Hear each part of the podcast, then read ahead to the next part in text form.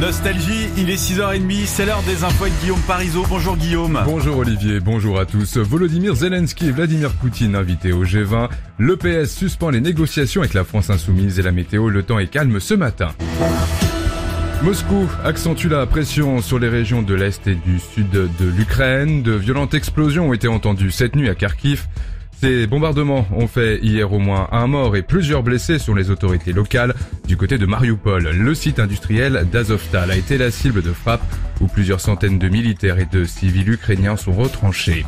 Vont-ils se rencontrer au G20 Volodymyr Zelensky et Vladimir Poutine y sont invités, initiative du président indonésien le maître du Kremlin va y participer. Le président américain Joe Biden a exprimé quant à lui son opposition à la présence du président Poutine, selon la porte-parole de la Maison Blanche qui a salué l'invitation des Ukrainiens.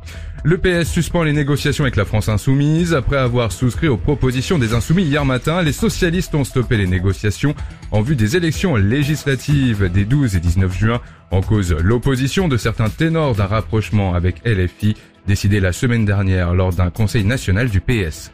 Il est prêt pour un autre mandat. Fabien Roussel est candidat à sa réélection dans le Nord, annonce de l'ex-candidat à l'Elysée dans un message vidéo sur son compte Facebook.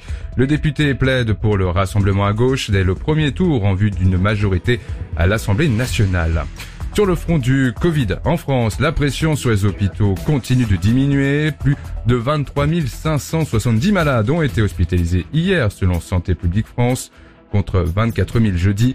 Plus de 52 900 nouveaux cas ont été détectés.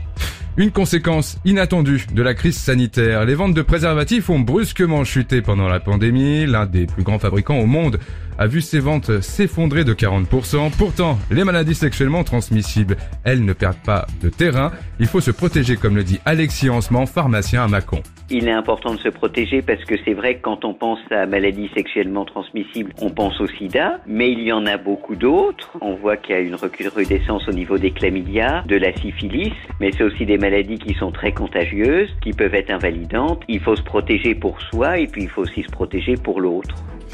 Et puis on fait par un, tour par les cours de tennis à l'Open d'Estoril au Portugal. Il n'y a plus de Français dans la compétition. Richard Gasquet s'est incliné hier face à l'Argentin Baez en quart de finale en 3-7.